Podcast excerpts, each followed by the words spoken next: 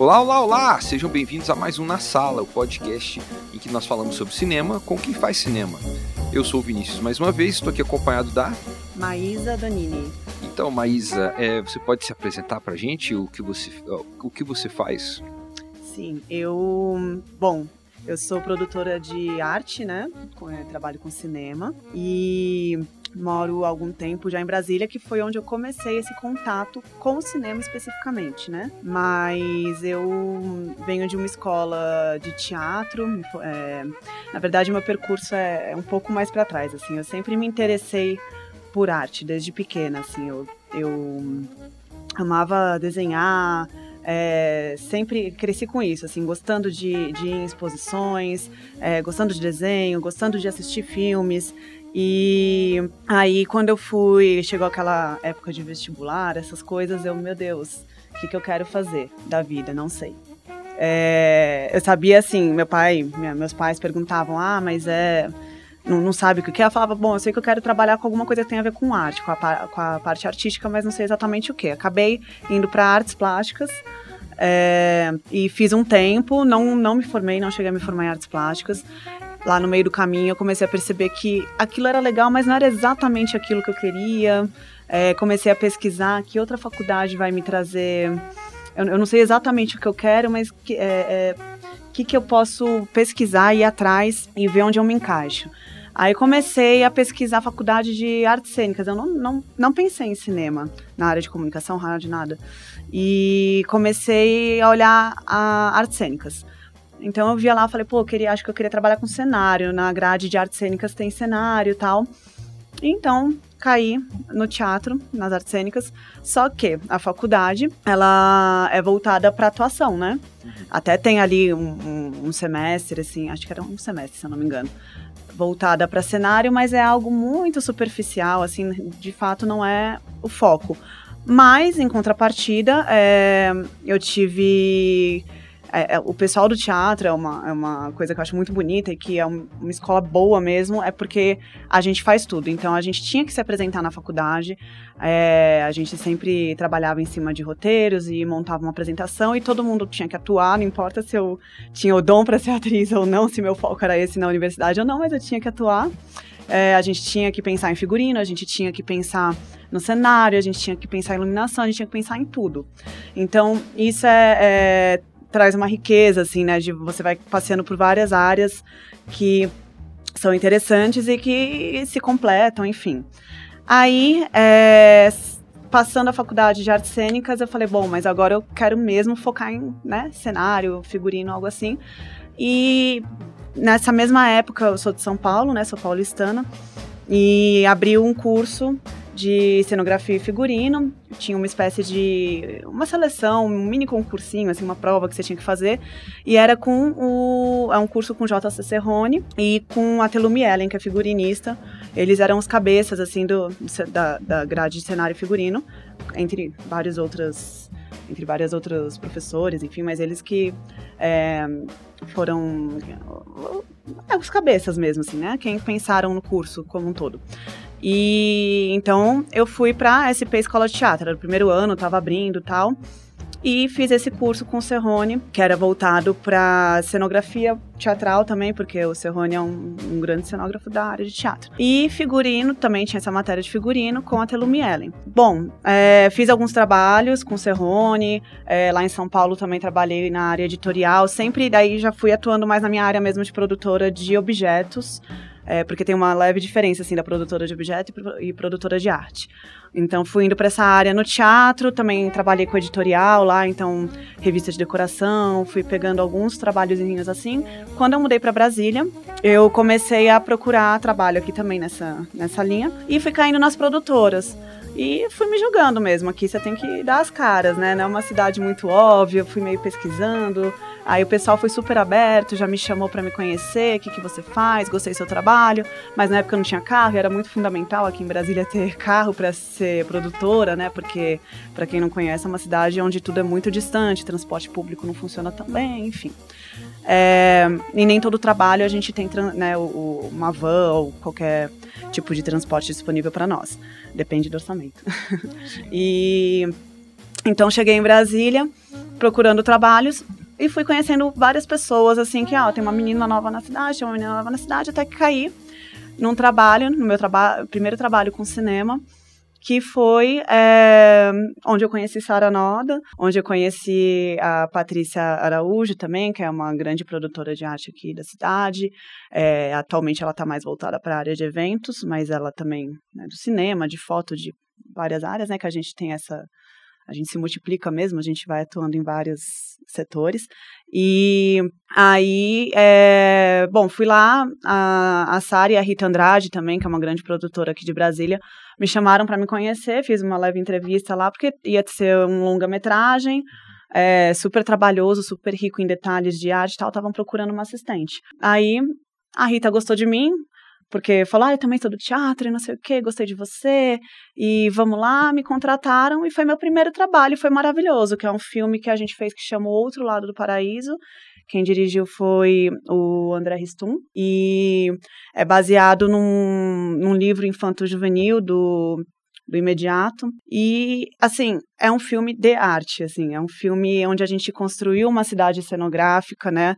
É, o, o, diretor de arte era o, o, Beto, mas a cidade cenográfica especificamente foi um projeto do Andrei.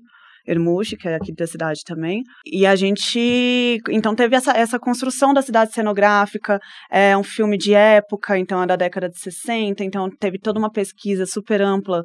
É, então, naquela época, as casinhas aqui eram de madeira, é, todas coloridas, porque era a, a, tinta que sobrava, pintava de um, de outro. E a gente começou. É, e, e são cenários muito ricos também, porque por exemplo, a gente tinha uma venda, a gente tinha um correio, então esses objetos antigos. É, essa assim é uma pesquisa muito ampla e foi muito gostoso e muito um trabalho assim que eu não podia querer outro né para iniciar numa cidade nova assim foi me abriu muitas portas e foi de uma riqueza e de um me agregou muito assim sabe? Sim. e trabalhar com pessoas muito interessantes muito boas no que fazem também como a Sara Rita Paty enfim um grupo super legal e que se tornaram minha, minhas amigas para a vida assim além do trabalho né eu acho interessante, né? Porque é, eu assisti esse filme, O Outro Lado do Paraíso. É, e a maior parte deles passa, acho, na Ceilândia, não é isso? Onde, onde hoje em dia é Ceilândia, né? Na época era Taguatinga. É, tem onde é o Núcleo Bandeirante, tem alguns. É, tem Sim, Núcleo Bandeirante, Ceilândia. É, e, então, assim, no caso, você ah, chegando na cidade, tendo que encontrar esse lado antigo da cidade das, é claro, também das áreas é, afastadas também, né? As regiões administrativas mais afastadas, com Cilândia, Núcleo Bandeirante. Sim. E você, tipo, forçou você a conhecer mais esse lado da cidade ou ficou... Eu, eu conheci durante o processo do filme, o que uhum. foi ótimo. É, então, é, é, isso. Brasília, a arquitetura de Brasília é muito esquisita para quem é de fora, né? É, é super diferente de qualquer outra cidade do, do Brasil. Depois que você entende é, como que funciona, é, fica fácil. Mas eu, então, bom, eu cheguei aqui, eu morava na, em Águas Claras, daí vim procurar trabalho mais pro plano, onde as produtor, tem mais produtoras, tal, não sei o quê. Então eu ainda estava um pouco perdida, assim, para entender plano piloto tal. Nesse trabalho do outro lado do paraíso, então a gente tinha van, né, que levava para lá e para cá. Então, Brasília não é uma cidade fácil de se produzir objetos, né? Por exemplo, falei, eu sou de São Paulo, lá você tem grandes. É, lojas, lugares que são específicos para alocação de objetos para audiovisual, né? Então, claro, não significa que seja fácil. São Paulo tem suas dificuldades também, mas você tem, você vai em um lugar, você consegue montar um cenário incrível com várias peças que você tem em um único lugar. Porque em Brasília é um negócio de garimpar mesmo, assim, você tem que e as coisas são muito distantes. Então, isso, é, a gente tem que buscar objetos muito específicos é, de arte, é, mobiliário com pé palito, é, é, são objetos da década de 60. Então a gente teve que se afastar muito. Eu tive que conhecer muitos. Eu tinha. É, eu fui, eu fui para Valparaíso de Goiás. Eu lembro que eu cheguei, fui pro Gama. E eu lembro que eu cheguei e tava muito assim. Facebook, essa coisa de fazer check-in na época. Então eu fui fazendo check-in em vários lugares que eu passava.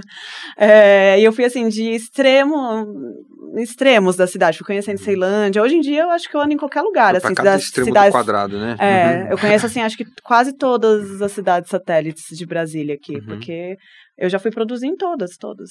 Você, Lusiânia, nossa, Lusiânia tem muita coisa legal uhum. para de objetos mais antigos, assim. Sim. Então, é garimpar mesmo. Então, foi uma coisa que fez a me localizar também na cidade. Eu ando muito, muito bem por aqui.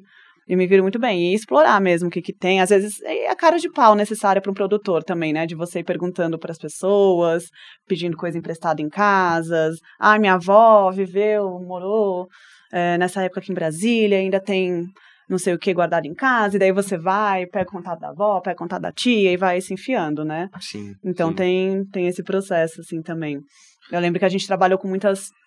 É, eu lembro que tinha fotos, eu não lembro qual cena que era, mas que precisava de fotos. Aí foi isso, eu tive que, que ir na casa de parente da pessoa e ficar caçando se tinha alguma foto no perfil que estavam querendo, enfim.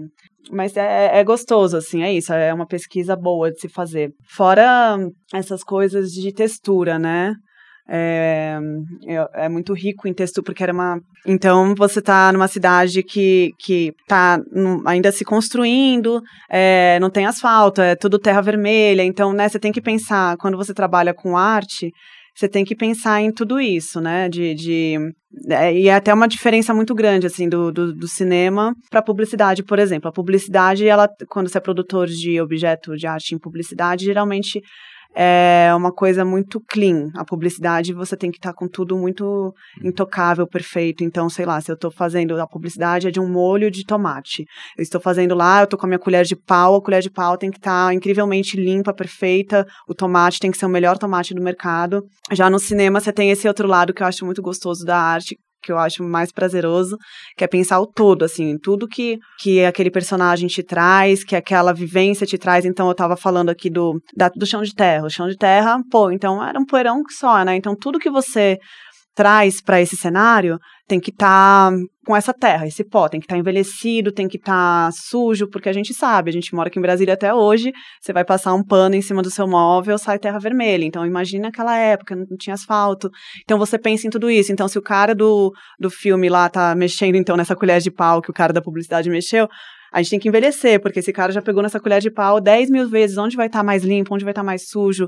É, ele tá ali cortando um tomate, o tomate já tá cortado, mas tem um alho também, tem uma sujeira da bancada, entendeu? É bem diferente, assim, uma, a pegada de filme, de cinema e de publicidade, é bem... Uhum.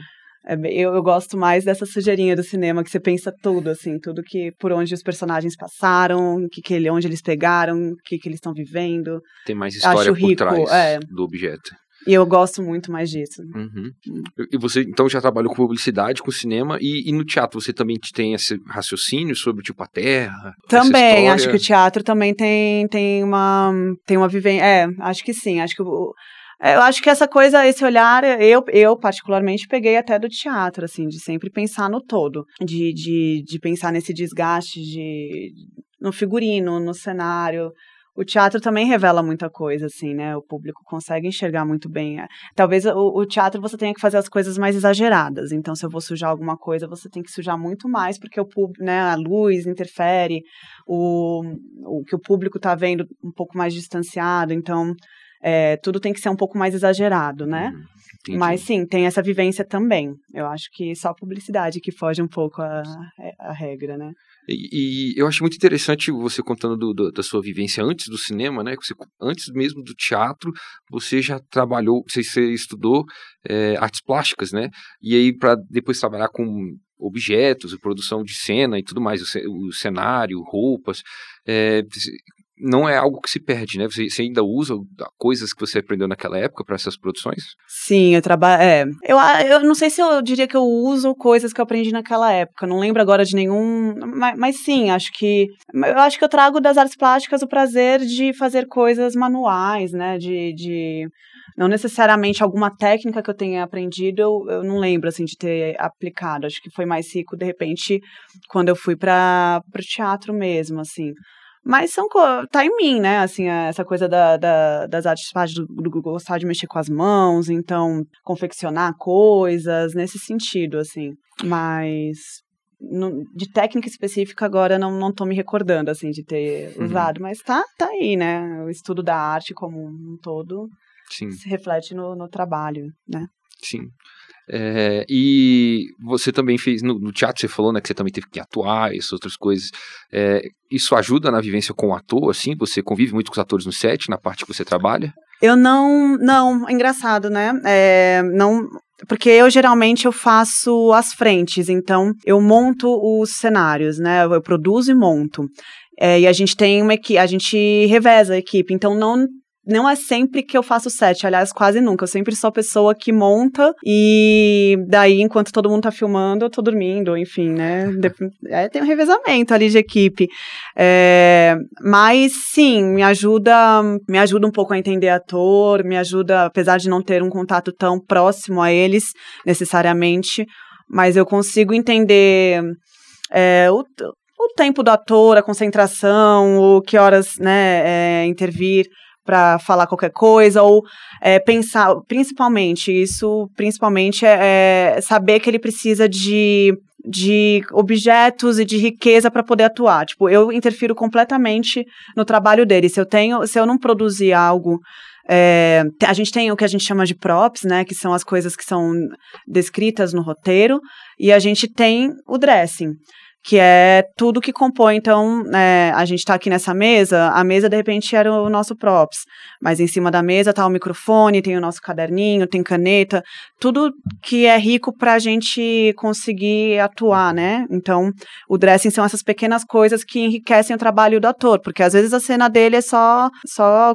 sei lá, cortar uma cebola, mas né, o que está envolvendo, o que, que fez parte desse processo? Sim. Então, eu dou, eu dou materiais para que ele torne a cena mais rica né? Às vezes, algo que ele nem pensou surge ali de algo que ele viu.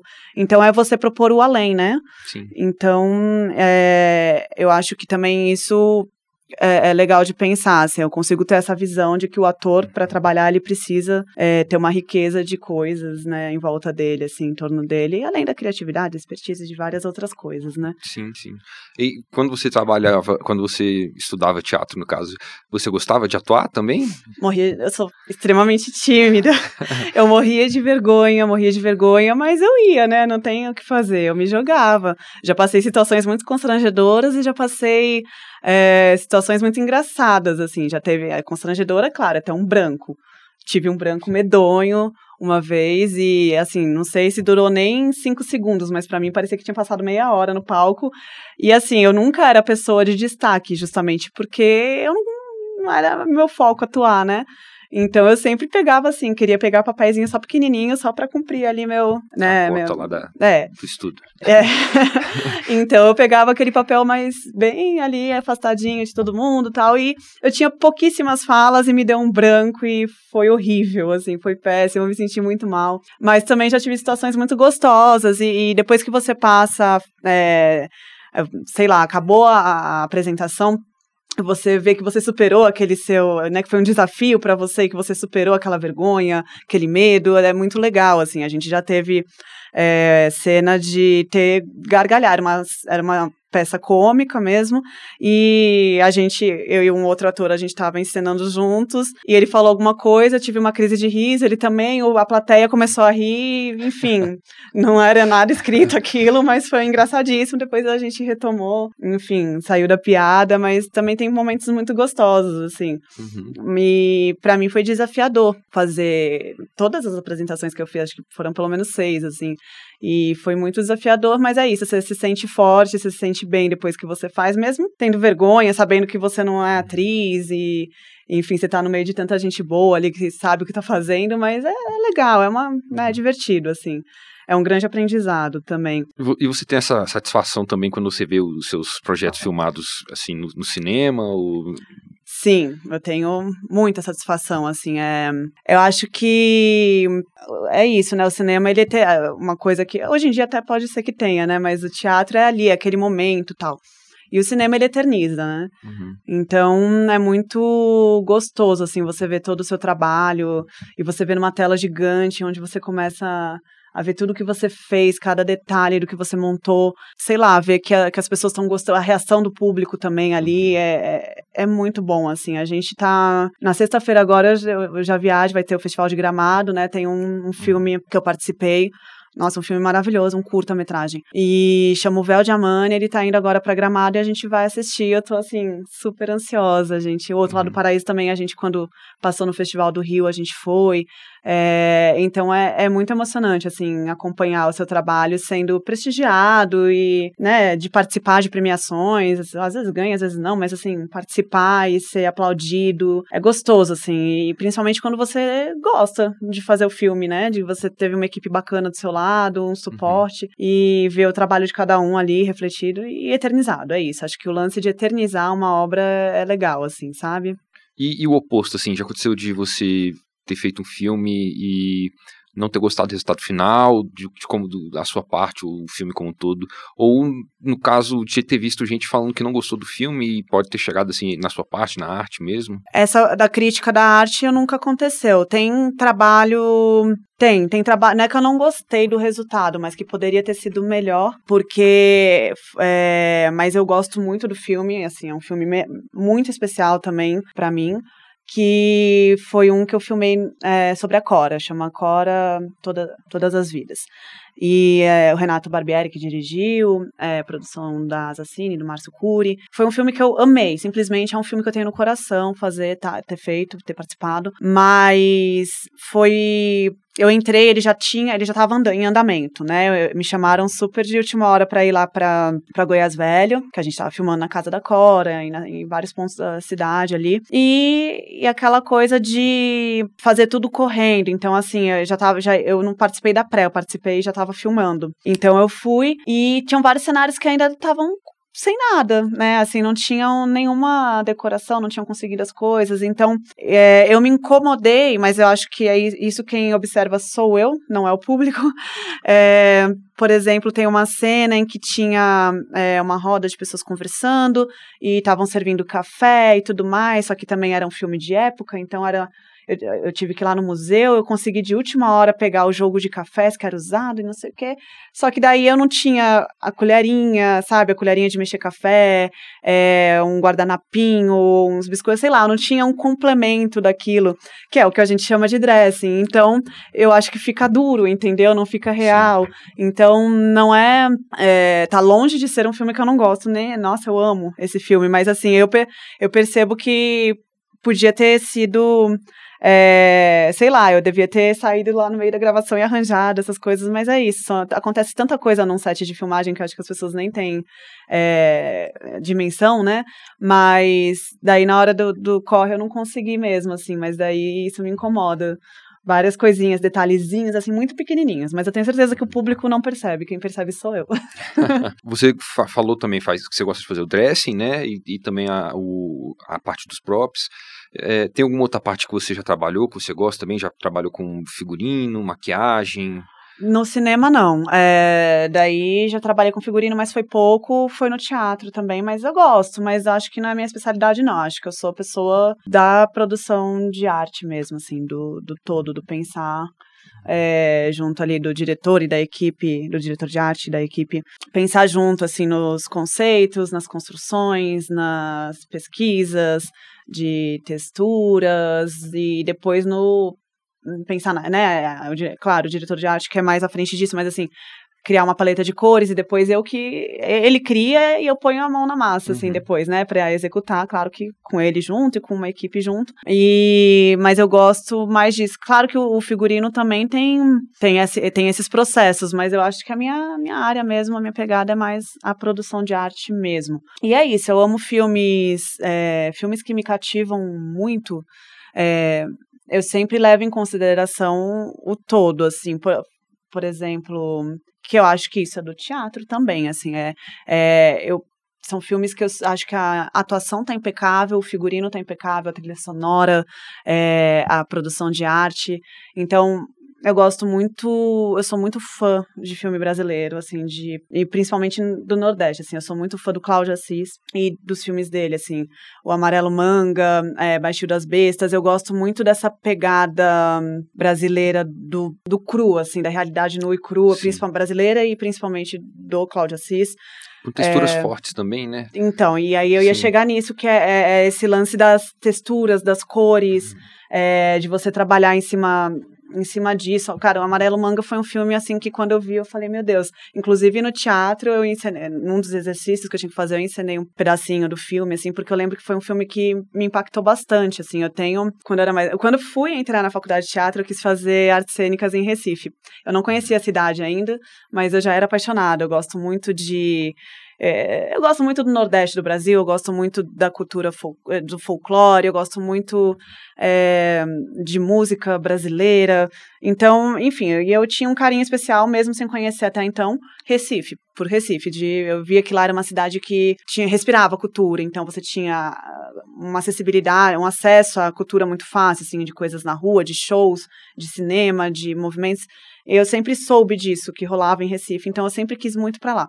Queria fazer artes cênicas lá, não rolou, não deu certo, minha mãe não quis que eu mudasse de São Paulo e não sei o quê. Eu era adolescente, né, adolescente não, eu era nova e não queria que eu fosse para uma cidade que nem, né, nem conhecia e tudo mais. Enfim, fiz em São Paulo mesmo. E eu lembro que, que os filmes é, do Cláudio Assis, assim, sempre me marcaram muito, porque tinha essa coisa da, da da realidade ali de uma da, dessa coisa do cru. E aí é isso. Eu acho que essa, isso trabalha muito a textura. É, parece que você sente o cheiro do filme, parece que tudo é pensado, as cores, é, o, o suor, a cara das pessoas, o suor, tudo, a música, a trilha sonora bem pensada, isso tudo me atrai muito, assim, é, é, são filmes que eu gosto demais, né, assim, que eu gostaria de ter feito, que eu olho e falo, meu Deus, eu queria ter feito esse filme, ele é incrível. Então, todos esses filmes que trabalham muito com cor e, tipo, Almodóvar, eu sou muito fã do Almodóvar. É, a cor, é a textura, a mistura de estampa, é, um, é, é isso, é que você entende que tem um trabalho rico por trás, né, assim, de pesquisa de arte mesmo. Então, isso é o que me cativa mesmo, sabe? Sim. Infelizmente, assim, rendeu tanta conversa com você que eu não consegui ir por todas as perguntas. Eu acho ótimo, né? Agora a gente tem eu não parei assunto de falar, para... Né? Não, mas você fala... A gente está aqui para falar com você também. a gente, e isso é ótimo que rende outro podcast futuro, se você estiver disposta.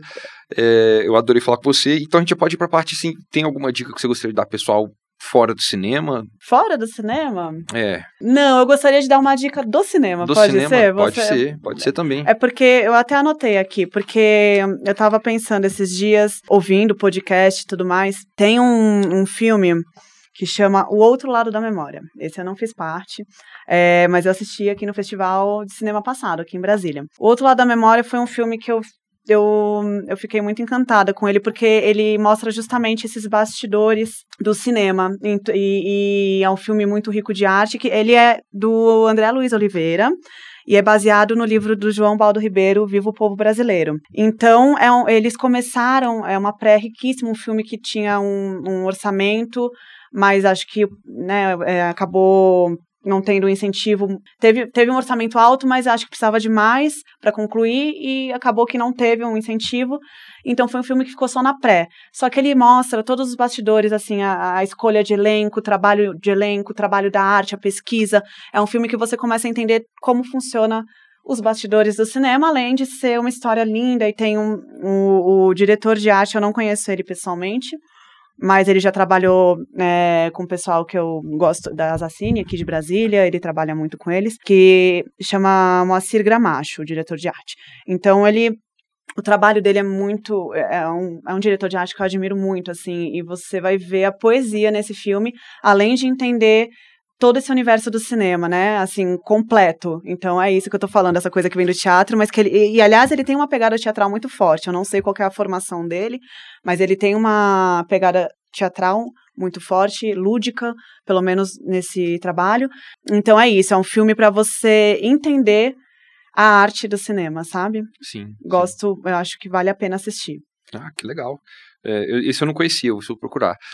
e ele é, e é um filme que ele não foi. É, é, na verdade, o, o Vivo Povo Brasileiro, que é a história né, do Vivo Povo Brasileiro, e, e o Vivo Povo Brasileiro não foi, não teve incentivo, então acabou não sendo feito o filme, ele uhum. nunca lançou, tá? Um e o outro o é, é um pronto. filme, exatamente, é um uhum. filme sobre o filme. Uhum. Mas é maravilhoso, assim, é maravilhoso que você entende o cinema. Sim, sim. E, e, tudo que o cinema agrega, né? Todas as áreas, assim, que é muita gente, é muito emprego gerado. Sim, com certeza. Muito. É, e o pessoal que quiser ver o seu trabalho, além do outro lado do paraíso, o, o, que mais vocês podem procurar? Eu tenho, bom, eu tenho no meu Instagram algumas coisas, o Maísa Donini Arte. É... é Donini com. Como é que escreve Donini? é D-O-N-N-I. NI. Uhum. São três N's de navio, dois no começo, um no final. E então Maísa Donini Arte, daí tem meus trabalhos, eu tenho outros filmes, tem, tem uh, trabalho como A Cora Coralina, tem o Outro Lado do Paraíso, tem o Mil Dias, que foi uma minissérie que a gente fez aqui linda também de época tem a repartição no tempo, ah, tem, tem vários filmes lá, eu uhum. coloco quase tudo, tá? Minimamente desatualizado, mas não na parte do cinema, mas nas outras áreas que eu atuo, que agora também tô, trabalho com, com evento, com publicidade, enfim, mas ele é um mini desatualizado, assim, o cinema, os meus trabalhos com cinema estão todos lá. Ah, tá certo. E para finalizar, eu sempre peço pro pessoal dar uma dica de música é, para fechar o podcast. Você tem alguma música para indicar pra gente? Tenho, como eu falei do Amarelo Manga aqui, da minha paixão por Recife, é, pelo Cláudio Assis e tudo mais. Eu queria pedir uma música que é da trilha sonora do Amarelo Manga, que chama Gafieira na Avenida. Eu sou muito apaixonada também pela trilha desse filme, que é, é produzida pelo do Peixe, né, e pelo Lúcio Maia, que são do Nação Zumbi. Que é isso, é quando a trilha se encaixa perfeitamente ali no contexto do filme, né, e enfim, eu sou apaixonada também pela banda e pelo trabalho desse grupo todo que fez esse filme. Então, quero pedir essa música. Então tá certo, pessoal. Fiquem aí com Gafeira na Avenida do Nação Zumbi. Posso dizer que é deles? É, não, acho que foi pra, é, não é do Nação Zumbi, é do Lúcio Maia e é do, do Jorge do Peixe que produziram toda a trilha sonora do Amarelo Manga. Tá certo. Então fiquem com a música, pessoal. Muito obrigado pela participação, Maísa. Eu adorei conversar com você. Obrigada a você. Também foi um prazer estar aqui. Tô super aberta, já que você comentou aí no futuro, no futuro, uhum. né? Tá é só certo. chamar que a gente aparece. Quando você voltar de Gramado, quem sabe. Ah. Daí já veio com novas experiências também. Sim. Tá certo, até mais. Obrigada.